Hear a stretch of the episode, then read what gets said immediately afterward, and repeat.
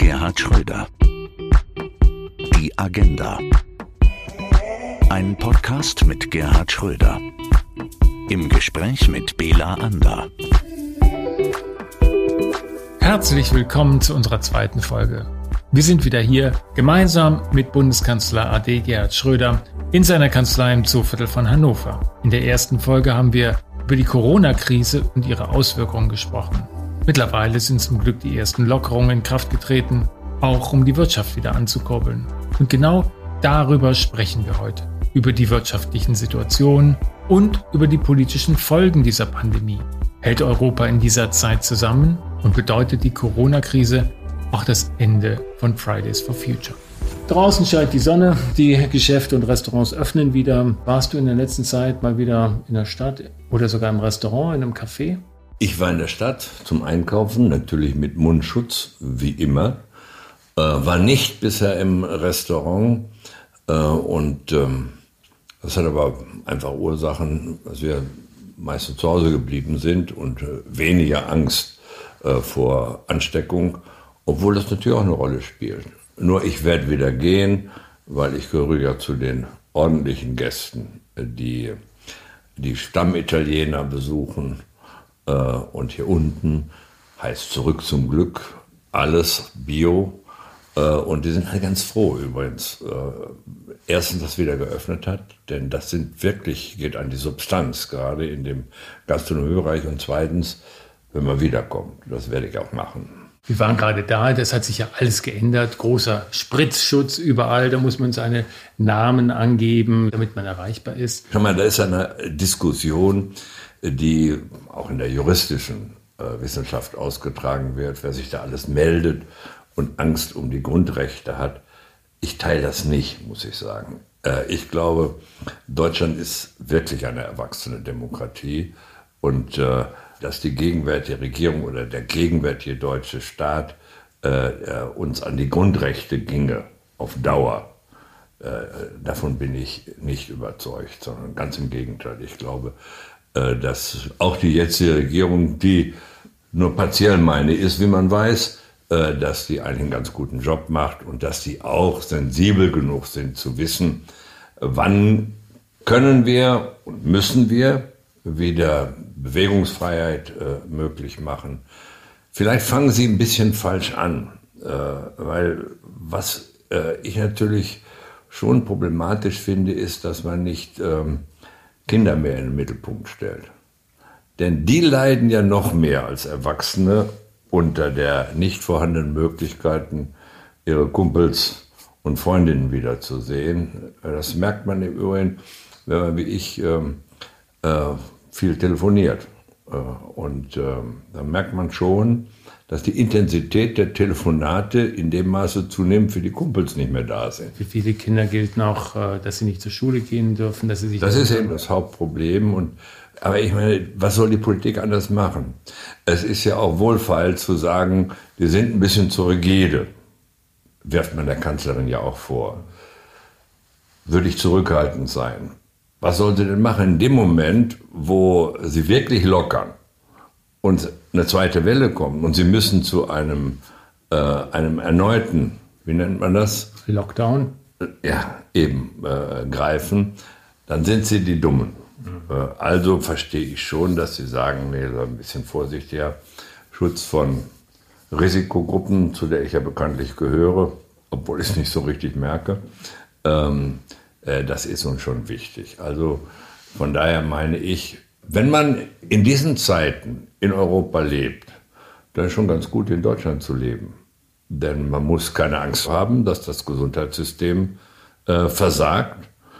Das, was äh, im Übrigen die Bundesregierung auch gemacht hat, um siehe Kurzarbeitergeld, äh, siehe aber auch äh, die enormen Summen, die investiert worden sind, um die Wirtschaft teilweise am Gang zu halten, siehe TUI, siehe Lufthansa, äh, oder wieder in Gang zu bringen. Da ist das äh, Ende des Tages ja noch nicht erreicht, sondern da wird es zum Beispiel bei der Automobilindustrie ähm, noch etwas, äh, eine Fortsetzung geben müssen. Das ist eine sehr spannende Entwicklung. Wir haben das in Umfragen gesehen am Anfang des Ausbruchs dieser Pandemie waren die Menschen vor allen Dingen besorgt um sich, um ihre Gesundheit, um die ihrer Verwandten, weniger erstaunlicherweise über die Zukunft ihrer Jobs. Das hat sich geändert. Die Menschen haben Sorge, wie es weitergeht. Äh, viele, zehn Millionen sind in Kurzarbeit. Und langsam merkt man, dass das einbricht in viele, viele Bevölkerungsteile, die Sorge um das, was wird. Um das ist ja auch kein Wunder. Ich meine, nehmen wir mal den ganzen Bereich der kleinen Selbstständigen. Die Solo-Selbstständigen. Sogenannte. Solo-Selbstständigen. Also äh, Anwälte, Ärzte, Physiotherapeuten, aber eben auch der ganze Bereich von enormer Bedeutung für den Zusammenhalt einer Gesellschaft, Kultur. Da gibt es ja ganz viele Menschen, die keine Rücklagen haben und äh, die sich auch nicht am Markt refinanzieren können, weil äh, bei den Banken ist für die wenig zu holen. Finde ich gut, dass inzwischen darüber nachgedacht wird, gerade diesen Bereich auch ökonomisch zu stabilisieren. Äh, denn äh, was ist eine Gesellschaft ohne Kultur? Und was ist der Zusammenhalt in einer Gesellschaft ohne Kultur? Insofern äh, ist es richtig, dass man jetzt allmählich auch anfängt, diese Bereiche ins Auge zu fassen und nicht nur die ganz großen, äh, die ja doch andere Rücklagen haben. Ja, was muss passieren, damit aus dieser gesundheitlichen Krise keine dauerhafte Krise wird für unseren Arbeitsmarkt? Na gut, das Wichtigste ist natürlich, dass die Unternehmen nicht vom Markt verschwinden. Und das bedeutet, äh, dass man, und das, da hat man ja diesen Begriff der Bazooka, den Olaf Scholz erfunden und benutzt hat, auch wirklich in Bewegung gesetzt. Was Deutschland dort investiert hat, trägt schon zur Stabilisierung der wirtschaftlichen Situation bei. Und es ist ja doch sehr interessant, dass inzwischen in Europa eine Diskussion beginnt, die sagt, naja, ihr könnt euch das leisten, aber wir nicht. Weswegen es ja auch richtig ist, dass Deutschland die anfängliche Zurückhaltung, ich will das mal sehr freundlich formulieren, aufgegeben hat, als es um Hilfen für Italien, für Spanien, Portugal oder auch Frankreich ging. Ich glaube, jetzt ist die Zeit gekommen, äh, wo sich äh, das gemeinsame Europa, das integrierte Europa als solches erweist oder auch nicht. Unsinnig ist, den Deutschen vorzuwerfen, äh, dass sie so viel für die eigene Wirtschaft tun. Sie werden dazu übergehen müssen, auch im Interesse der eigenen Wirtschaft, weil das sind unsere Märkte in Europa im Wesentlichen, dass sich Italien, Frankreich, äh, Spanien unterschiedlich betroffen stabilisiert. Gar keine Frage. Und äh, die Kaufleute in Holland wird man überzeugen müssen, dass sie da nicht auf die Bremse auf Dauer treten können. Deutschland liegt ja hinter China und den USA auf Platz drei der weltweiten Exportnationen. Und ähm, das ist noch ein Standortvorteil. Trotzdem haben immer mehr Menschen den Eindruck, wir sind dabei abgehängt zu werden durch eine Politik des America First, wo sich Amerika ganz konzentriert auf sich selbst und auch sehr, sehr klar seine Interessen artikuliert und auch durchsetzt und durch ein immer dynamischer werdendes China, das immer stärker dann auch auf die Weltmärkte steht. Lass uns mal bei Amerika bleiben. Das ist ja keine so ganz neue Erfahrung. Äh, dieses America First. Früher nannte man das Isolation. Äh, das hat es ja immer schon in der amerikanischen Geschichte gegeben. Phasen des auf sich selbst besinnen und dann wieder Phasen der internationalen Verantwortung. Ist nicht neu in der amerikanischen Geschichte, erscheint einem nur so. Aber die Brutalität, mit der das gegenwärtig von Trump und seiner Administration durchgesetzt, das hat schon eine neue Qualität. Weil da geht es ja nicht mehr um Verbündete. Da geht es nach dem Muster, willst du nicht mein Bruder sein? Naja, ganz so weit ist es noch nicht, aber die Vorstufe davon ist schon erreicht. Und man wird sehr deutlich äh, sagen müssen, äh, wir sind äh, Partner, aber keine Gefolgsleute. Wie ihr euch das so vorstellt, kann das nicht laufen. Laufen wird es aber nur dann nicht, wenn Europa eine ökonomische ist es ja, aber eben auch eine politische Macht wird. Und das wird die Aufgabe der nächsten Jahre sein, dass das, was äh, bei Beginn der Währungsunion nicht geschafft wurde äh, und auch in meiner Zeit nicht geschafft wurde, nämlich aus dem Binnenmarkt eine politische Union zu machen, Das wird nachzuholen sein.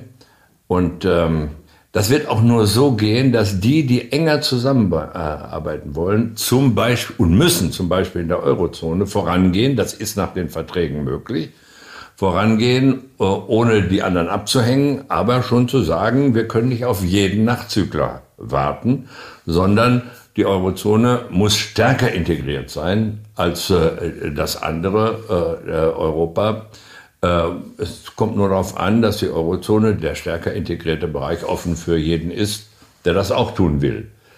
Äh, das wird die wichtige Aufgabe sein. Daneben wird es darum äh, gehen, eine europäische Außen- und Sicherheitspolitik nicht nur zu entwerfen, sondern auch zu finanzieren. Da wird auf Deutschland etliches zukommen. Wobei ich dafür plädiere, dass man nicht einfach Prozentziele definiert für Rüstungsaufgaben, sondern sich zuerst mal beschäftigt mit der Frage, wie rational ist denn welche Bedrohung? Was ist denn eigentlich die Bedrohung, auf die man militärisch antworten soll, wenn nötig? Äh, da fehlt es mir, sondern wird einfach gesagt, nee, wir brauchen das und das. Aber keiner sagt, ja, warum und wofür? Das wäre, äh, glaube ich, äh, endlich eine Aufgabe, äh, Außen- und Sicherheitspolitik vom Kopf auf die Füße zu stellen. Wenn man zunächst einmal eine vernünftige Bedrohungsanalyse macht und nicht ähm, so tut, als sei man bereits wieder im Kalten Krieg. Das hat Deutschland gelernt. Auch zu meiner Jugend, da stand der Feind immer im Osten. Ja, das scheint auch nach äh, äh, dem Zerfall äh, des äh, kommunistischen Ostblocks nach wie vor in den Köpfen vieler Leute zu sein, vor allen Dingen in den Köpfen des einen oder anderen in den Medien. Nur hat das mit rationaler Politik zu tun oder ist das einfach die Verlängerung von Bedrohungsanalysen, die angesichts des Zusammenfalls des kommunistischen Blocks ja gar keine Rationalität mehr haben? Nun hat man aber nicht das Gefühl, es gibt große sicherheitspolitische oder außenpolitische Initiativen, die aus Europa auch nicht aus Deutschland kommen im Moment. Ist richtig. Äh, ich muss sagen, also äh, da haben wir nicht geliefert. Und das ist durchaus auch selbstkritisch gemeint. Also wir ist wer? Wir, Deutschland, aber eben auch äh, die Europäische Union. Wir haben das mal begonnen mit dem, was wir mal Pralinengipfel nannten. Das war der Versuch Frankreich, Deutschland. Damals war Verhofstadt, Guy Verhofstadt, belgischer Premierminister. Und wir haben uns da getroffen, haben überlegt, kann man nicht, muss man nicht sogar immer noch im Rahmen der NATO einen gleichsam europäischen Pfeiler schaffen. Das ist damals äh, kaputt gemacht worden, vor allen Dingen von den Briten, die äh, gar kein Interesse an, an so etwas hatten, weil sie natürlich sehr viel enger an Amerika dran waren als etwa die Franzosen. Äh, und ähm, daraus nichts geworden. Äh, das muss man wohl wieder aufleben lassen. Denn eins ist klar, eine europäische Sicherheitspolitik wird es nur geben, wenn Deutschland und Frankreich auch auf diesem Feld ganz eng sind und vielleicht, ähm, wenn man schon über Teilhabe redet, was äh, atomare Fragen angeht, macht es nicht Sinn, das wieder ähm, ins Auge zu fassen, was man mit der EVG mal wollte, und ähm, mal darüber nachzulesen, was äh, Menschen wie Franz Josef Strauß zu diesen Fragen in den 50er und 60er Jahren gesagt haben. Der wollte haben. Deutschland jetzt zum Atomstaat machen. Nein, nein, das wollte der, das ist ein bisschen zu kurz gedacht. Äh, äh so weit ist er gar nicht gegangen. Äh, aber immerhin, äh, diese, äh, diese, ja, wie soll man sagen, diese Interpretation, die natürlich auf die Gaulle zurückgeht von europäischer Sicherheit, unter den veränderten Bedingungen, äh, die es nun mal gibt, wegen America First, was ja auch ausstrahlt in die Sicherheitspolitik, äh, sich mal wieder zu überlegen, wäre schon vernünftig. Nach meinem Eindruck ist, äh, geht es darum, auch bei einem so, äh, ja, doch zurückhaltenden Menschen wie dem Fraktionsvorsitzenden der SPD im Deutschen Bundestag, Herrn Mützenich, der ja äh, skeptisch äh, geworden ist, äh, angesichts der Frage, dass man jetzt einfach ein neues Flugzeuggeneration in Amerika bestellt, weil das das Flugzeug ist, das äh, Atomwaffen, äh, die in Deutschland gelagert sind und äh, äh, halt ins Ziel in Anführungsstriche tragen kann. Also da geht es ja um Festlegung über einen Zeitraum von, ich will mal vorsichtig schätzen, 15, 20 Jahren. Und ähm, das bindet auch äh, künftige äh, Regierungen so einfach, wie, wie äh, Frau Kramp Karrenbauer sich das äh, vorstellt, kann man es wohl nicht machen. Ich habe mich immer gefragt, ähm, deutsch-französische Zusammenarbeit war immer der Motor der Europäischen Union. Das war so bei dir und Jacques Chirac. Es war auch so bei Helmut Kohl und François Mitterrand. Es war so mit Helmut Schmidt und Giscard d'Estaing. Und natürlich war es so mit Adenauer und äh, Charles de Gaulle. Also das waren Partnerschaften. Eine von euch habe ich ja sehr. Man darf nicht vergessen, Kohl interessanterweise hatte ein sehr, sehr gutes Verhältnis zu Mitterrand. Ja. Kohle ein deutscher Konservativer, Mitterrand ein französischer Sozialist. Andersrum, du hattest ein sehr gutes Verhältnis zu Jacques Chirac, ja, einem führenden Vertreter der ja, französischen ist schon Konservativen. So, sagen wir aber in dem Moment, wo man äh, nicht in Parteienkonkurrenz sich befindet, wird es vielleicht etwas einfacher. Ist auch eine Erfahrung, die man machen kann, obwohl das nicht der entscheidende Punkt ist. Ja, aber diese deutschen Kanzler haben das immer gewusst, dass das und befolgt, dass das ohne einer ganz engen, eines ganz engen Zusammenseins zwischen Frankreich und Deutschland nicht geht, ohne die Achse ja. Frankreich-Deutschland ist Europa nicht führbar. Ich kann mich sogar erinnern, du hast tatsächlich häufiger in dieser Frage mal Helmut Kohl zitiert, indem du gesagt hast, vor der Trikolore muss man sich immer zweimal verneigen. Ja. Indem du hast aber auch erklärt, was das meinen sollte, dass es ein sehr enges Verhältnis zu Frankreich geben ja, muss, damit in Europa in der EU etwas passiert. Das ist ein Diesen Wort von Helmut Kohl, was so äh, einfach ausdrücken sollte, dass diese Balance oder diese, diese intellektuelle und politische Nähe zwischen Deutschland und Frankreich einfach ähm, wichtig ist, um Europa zusammenzuhalten. Und ich sage es noch einmal, Europa auch zu führen. Das kann weder Frankreich alleine, ihm fehlt die ökonomische Power und Deutschland schon gar nicht wegen unserer Historie. Uns fehlt, wenn, wenn man so will, der politische Hintergrund. Beide zusammen aber, das hat eben jemand wie Jacques Chirac äh, immer gewusst, beide zusammen aber haben sowohl die ökonomische als auch die politische Power. Und es kommt halt darauf an, äh, dass man deswegen sich ganz, ganz eng abstimmt. Jetzt gibt es nach langer Zeit ja wieder eine neue Initiative von Angela Merkel und Emmanuel Macron. Die haben gemeinsam ein 500 Milliarden Euro Paket auf den Weg gebracht oder wollen es auf den Weg bringen. Sie haben es vorgeschlagen, um die Länder der Europäischen Union zu unterstützen. Die Länder, die ganz besonders von der Corona-Krise betroffen sind. Trotzdem scheint es eine besondere emotionale Nähe von Angela Merkel zu Frankreich in ihrer gesamten Amtszeit nicht zu geben. Im Gegensatz zu all ihren Vorgängern, auch dir. Ich kann das ja äh, nur vermuten. Mehr kann man ja nicht in dem Zusammenhang. Äh, vielleicht hat das äh, auch mit der politischen Sozialisation der Bundeskanzlerin zu tun. Einfach äh, äh, begründet in der Tatsache, dass sie äh, in der früheren DDR geboren, aufgewachsen ist und deswegen Amerika für sie gleichsam, na übertrieben jetzt, so ein bisschen äh, die Glückseligkeit auf Erden war. Also das Land, wenn man so will, der Verheißung beinahe. Äh, und deswegen äh, Frankreich diese Bedeutung für sie einfach emotional nicht hatte. Das muss man vielleicht fairerweise so sehen, aber man kann es letztlich ja nicht beurteilen. Äh, die Rationalität äh, holt einen ja immer ein in dem Amt. Und insofern hat sie natürlich auch versucht, mit den französischen Präsidenten zusammenzuarbeiten. Ist ja mit Hollande zum Beispiel auch gelungen durchaus. Aber eben in der Tat, da ist eben die Fixierung auf äh, Amerika nachvollziehbar von, der, von, der, von dem persönlichen Hintergrund äh, vielleicht doch stärker als bei jemandem, der das Glück hatte, im Westen aufzuwachsen und politisch so, sozialisiert zu werden. Gibt es überhaupt sowas noch in der Europäischen Union, so ein paar Kernstaaten, die, du hast es erwähnt, es könnten die Staaten der Eurozone sein, die Europa oder die EU in diesem Falle schneller voranbringen? Aber gibt es noch sowas wie ein, ein, ein, ein Kernbündnis? Ja, das müssen die äh, Euro-Staaten sein, äh, schlicht aus äh, ökonomischen Gründen. Äh, denn äh, wenn das nicht gelingt, äh, die, mindestens die Eurozone wegen der gemeinsamen Währung politisch enger zusammenzubinden als das, die übrige Union, dann wird die Währung immer wieder angreifbar sein durch die Märkte. Äh, und äh, deswegen kommt es wohl in der nächsten Zukunft darauf an, dass man auf jeden Fall in der Eurozone die Möglichkeiten der europäischen Verträge nutzt und äh, Zusammenarbeit in diesem Bereich macht, was die Verträge hergeben, ohne andere auszugrenzen, aber schon klar sagt, wir müssen vorangehen, einfach weil wir ein gemeinsamer Währungsraum sind.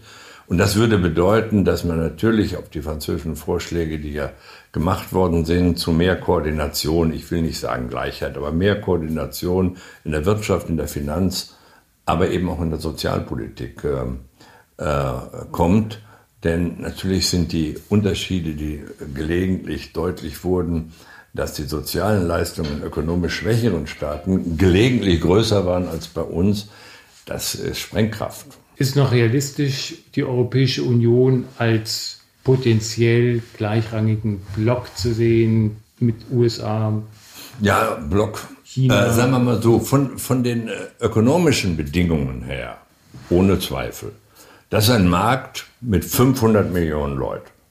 Und zwar durchaus kaufkräftiger Markt. Das heißt, da ist ökonomisch was, was äh, schon zu Buche schlägt, gar keine Frage. Was fehlt, ist der politische Wille, das auch äh, zusammengefasst wirksam werden zu lassen. Wir werden nur eine Chance haben, als integriertes Europa weltpolitisch eine Rolle zu spielen auf dem Level Asien unter Führung von China und Vereinigten Staaten von Amerika, die Supermacht bleiben werden, ökonomisch, wie man gerade jetzt wieder sieht, aber auch in anderen gesellschaftlichen Fragen durchaus gravierende Schwierigkeiten haben. Aber sie werden das bleiben. Also äh, kein Land der Europäischen Union, sei es noch so wirtschaftlich stark wie etwa Deutschland, aber auch Frankreich, ist in der Lage, auf dem gleichen Level ökonomisch und politisch zu arbeiten wie äh, Asien unter Führung von China und, und die Vereinigten Staaten von Amerika. Es sei denn, wir kriegen ein, wenn man so will, vereinigtes Europa hin. In Schritten selbstverständlich. Äh, nur das wäre ein Spieler auf dem gleichen Level. Was wäre da der nächste Schritt, um das zu Der nächste Schritt muss mehr Koordination in der Wirtschaft und Finanzpolitik sein muss aber auch äh, in der Außen- und Sicherheitspolitik gelingen. Und da wird es dann nicht einfach mit Frankreich, weil deren Vorstellung von Souveränität äh, ist ja eine durchaus andere als die der Deutschen. Die Deutschen haben nach dem Zweiten Weltkrieg immer gewusst, alle deutschen Kanzler wussten das, äh, haben immer gewusst, Souveränitätstransfer ist die Bedingung für die Integration Europas. Nach Brüssel nach Brüssel. Ja. Äh, und äh, äh, die Deutschen wären ja durchaus auch bereit, das in der Außen- und Sicherheitspolitik zu vollziehen. Ob die Franzosen dazu bereit und in der Lage sind, das ist die spannende Frage eigentlich. Denn das würde bedeuten, wenn man schon über Teilhabe redet, dass man auch mal diskutiert, heißt das auch Teilhabe an den wie auch immer geartete Entscheidung der französischen Atommacht. Also dass Frankreich diese Atomwaffen unter ja, Nicht unter Kontrolle, das wird man nicht erreichen können, aber jedenfalls, dass es eine Balance gibt, äh, eine engere Form von Zusammenarbeit. Denn nur dann ist natürlich ja, eine partielle Souveränität auch überhaupt möglich. Äh, denn das wird die Frage sein. Schafft es Europa, eine Außen- und Sicherheitspolitik zu entwerfen, kann nur ausgehen von Frankreich und Deutschland, die auch einen partiellen Souveränitätsverzicht Frankreichs auf die alleinige Entscheidung, was die atomaren Möglichkeiten angeht, äh, beinhaltet. Offene Frage, ganz schwierig, glaube ich, aber ist die nötige Diskussion in der nächsten Zukunft, gar keine Frage.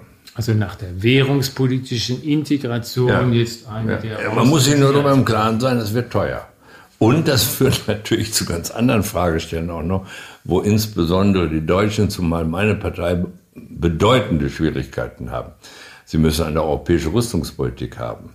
Und wenn Sie eine europäische Rüstungspolitik haben, dann können dann nicht die deutschen Kriterien für Rüstungsexporte alleine gelten, sondern da müssen wir uns dann schon einigen über die Frage, unter welchen Bedingungen wir denn auch äh, die Rüstungsanstrengungen und Güter, die wir in Europa produzieren, äh, auch ähm, an andere Länder verkaufen, im wahrsten Sinne des Wortes. Das ist ja eine ständige Frage, die ja jetzt schon eine bedeutende Rolle spielt. Und da, äh, in solchen Fragen sind die Franzosen natürlich, wie wir alle wissen, sehr viel geneigter, eine offensive Rüstungsexportpolitik zu betreiben.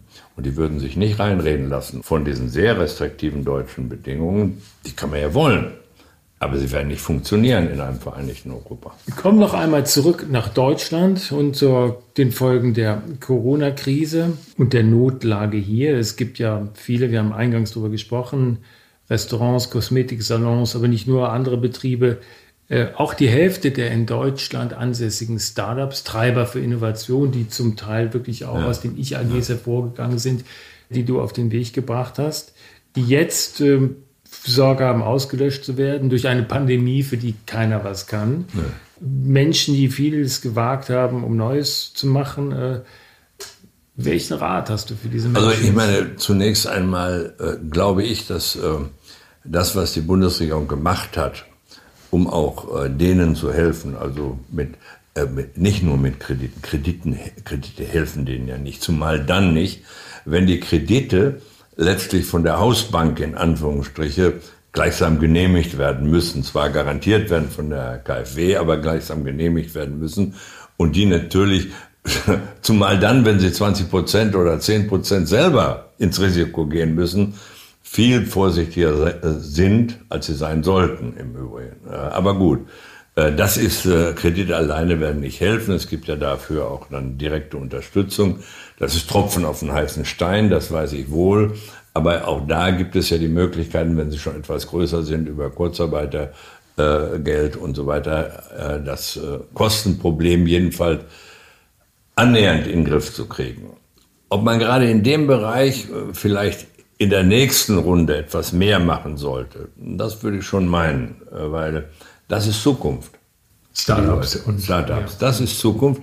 Und denen sollte man signalisieren, der Staat guckt schon genau, nicht nur auf die Automobilindustrie und die Zulieferer, nicht für die ich ein Herz habe, gar keine Frage, als ehemaliger Ministerpräsident in Niedersachsen, aber der Staat guckt schon sehr genau auf diejenigen, die äh, in Zukunft im Grunde, wenn man so will, das Salz der Erde sind. Ne? Du warst äh, lange Zeit, acht Jahre lang im Aufsichtsrat von VW als Ministerpräsident von Niedersachsen. Auch da war VW in einer großen Krise. Auch da habt ihr es geschafft, gemeinsam da rauszukommen. Unter Führung von Ferdinand Piech, der damals VW-Chef war. Jetzt haben die Ministerpräsidenten von Bayern, Niedersachsen und Baden-Württemberg also im Grunde eine Kenia-Koalition aus CSU, SPD und Grünen. Sehr verrückt, muss ich sagen. Es erinnert mich an die damalige Zeit, sehr stark, Anfang der 90er Jahre. Äh, da gab es äh, den berühmten Chef von Bosch. Ja. Man nannte ihn Gottvater. Und ähm, Merkel. Merkel. Merkel. Merkel. Merkel, nicht Merkel. Merkel. Ja, so. Und bei dem haben sich damals getroffen der bayerische Ministerpräsident, das war äh, schon Stoiber. Äh, dann ich und der baden-württembergische äh, Ministerpräsident, das war, glaube ich, wer? Teufel, Erwin Teufel. Ich meine, das war so. Äh, er war jetzt lange her. Und ähm, wir haben einen Autogipfel gemacht. Mhm. Als die zentralen Herstellerländer. Und haben da überlegt, was kann man denn tun in der damaligen Situation. Die war nicht so dramatisch, ähm, die wurde dann auch gelöst, aber wir haben viel Ärger gekriegt, weißt du genau, von, äh, aus Nordrhein-Westfalen, weil da war, war dann Ford. Ford. Die wollten auch. Opel, aber ja. wir hatten gesagt, und Opel damals noch, wir hatten, wir hatten gesagt, ne, wir machen das mit, mit den deutschen Herstellern. Äh, also das hat mich sehr erinnert äh, an, an die damalige Situation. Ist richtig. Mhm. Wenn man da gemeinsame Interessen hat, Kenia hin, Kenia her, dann soll man es tun. Dann eine Kaufprämie für Autos. Ja, ja, klar. So ja. War schon damals. Ja. Da gibt es natürlich Kritiker, die höre ich jetzt auch sagen, ähm, naja, Autos, warum soll man die fördern? Diese Hersteller sind verantwortlich für einen großen Dieselskandal. Ja, ja, das, ähm, das stimmt ja auch. Also die warum haben soll man gerade den helfen? Ja, das, die haben da Fehler gemacht. Äh, Da geht es ja auch nicht darum, den, den Management, die die Fehler zu verantworten haben, zu helfen, sondern es geht darum, Hunderttausende von Arbeitsplätzen nicht kaputt gehen zu lassen. Und deswegen finde ich es auch richtig, natürlich zu sagen, okay, die nächste Generation wird verstärkt E-Mobilität sein, aber die Dieseltechnologie in Deutschland, wo wir Weltmarktführer waren, ist längst nicht ausgelutscht. Äh, Und im Übrigen, äh, was soll man eigentlich für Autos fahren, auf, etwa im Transportbereich auf den afrikanischen Märkten? Wird schwierig sein, damit E-Mobilität äh, auszukommen. Aber gut, ich bin nicht dagegen, dass man das im äh, Fokus hat zu fördern. Aber jedenfalls, äh, wenn man jetzt stabilisieren will, und da hängt ja eine Menge dran, auch an Zuliefern mittelständische Leute, dann sollte man auch hergehen und sagen, okay, wir legen den Schwerpunkt auf E-Mobilität, aber wenn wir schon äh, so etwas machen wie Abwrackprämie oder Kaufprämie, dann quer über die Produktionspalette. Jetzt gibt es auch Leute, ähm, die sagen, na, diese Corona-Krise hat auch Gutes gebracht. Da gibt es einen Zukunftsforscher, Matthias Hawks, Jo. der sagt jetzt, naja, also Corona hilft uns ein bisschen auch, um uns wieder auf uns selbst zu besinnen, die Das Wirtschaft etwas herunterzufahren, uns mit weniger zufrieden zu geben. Ja gut, das sind so Verzichtsideologien, die kenne ich ja auch aus anderen Diskussionen, die die da überwunden haben. War das nicht mal bei den Grünen auch so, als sie äh, angefangen angefangen, haben, dass man Benzin 5 Mark. Ja, ne? und jetzt, ja genau. Und, und auch Verzicht. Und jetzt äh, macht der grüne Ministerpräsident ganz munter im Automobilsektor. Respekt, äh, würde ich sagen. Äh, ich weiß noch genau, dass mein damaliger Außenminister, als ich gesagt habe, ich bin der Autokanzler, gesagt hat, er sei der Bahnaußenminister. Und äh, war ja eine, ein nettes Aperçu, aber äh, ich glaube, keiner von den Grünen hat sich wirklich träumen lassen, dass Herr Kretschmann in diesem Maße äh, äh, jemand wird, was ich gut finde, muss ich ausdrücklich sagen, der sich aus Verantwortung für sein Land und die Arbeitsplätze da eben auch um die Automobilindustrie im Schwerpunkt kümmert. Denn das ist in Baden-Württemberg nun mal etwas, was äh, zählt äh, dort. Also von daher, von diesen äh, Leuten, die da sagen, endlich äh, können wir Verzicht üben und uns auf uns selber besinnen, das mag ja äh, ganz hilfreich sein im Privaten, ne? wenn es denn geht. Also, aber wenn man, was Herr Hawks sicherlich nicht tut, in einer mit drei Kindern in einer 80 Quadratmeter Wohnung leben muss und kleine Kinder sind und die nicht zur Schule gehen können, dann ist sozusagen das auf sich selber geworfen sein eher ein Problem als ein intellektuelles Vergnügen. Wir haben vor der Corona-Krise viele, viele tausend Menschen fast jedes Wochenende auf den Straßen gesehen, die Fridays for Future-Bewegung.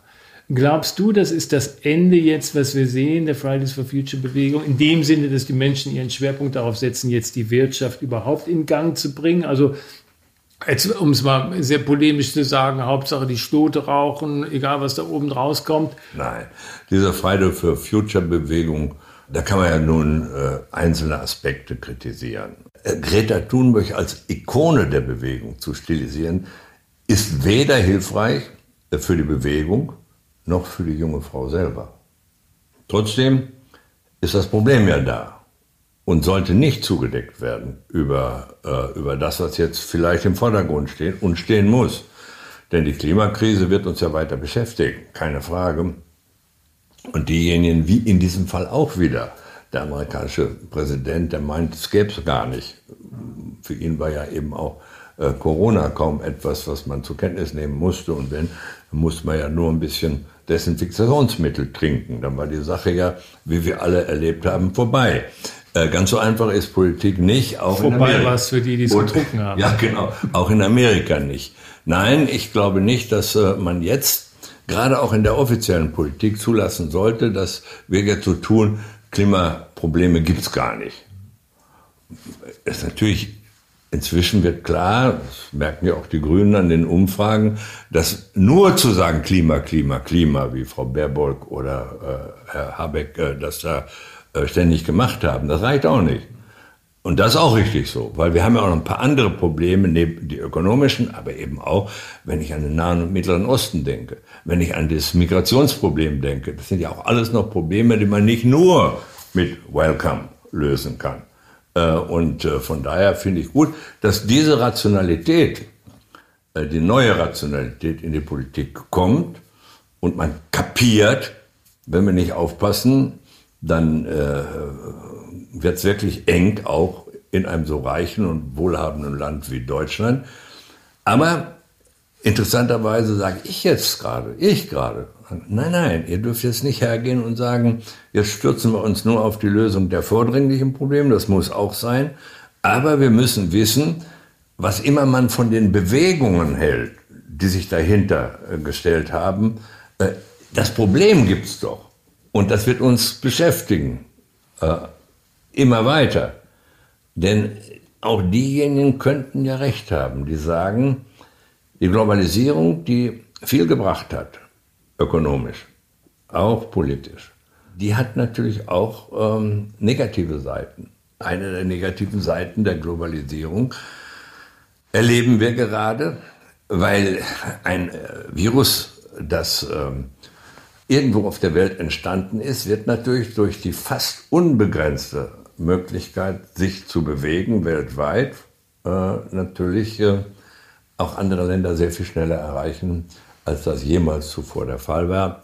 Deswegen sage ich ja auch, gerade jetzt, wo es ein weltweites Problem gibt, ist America First natürlich so etwas von falsch.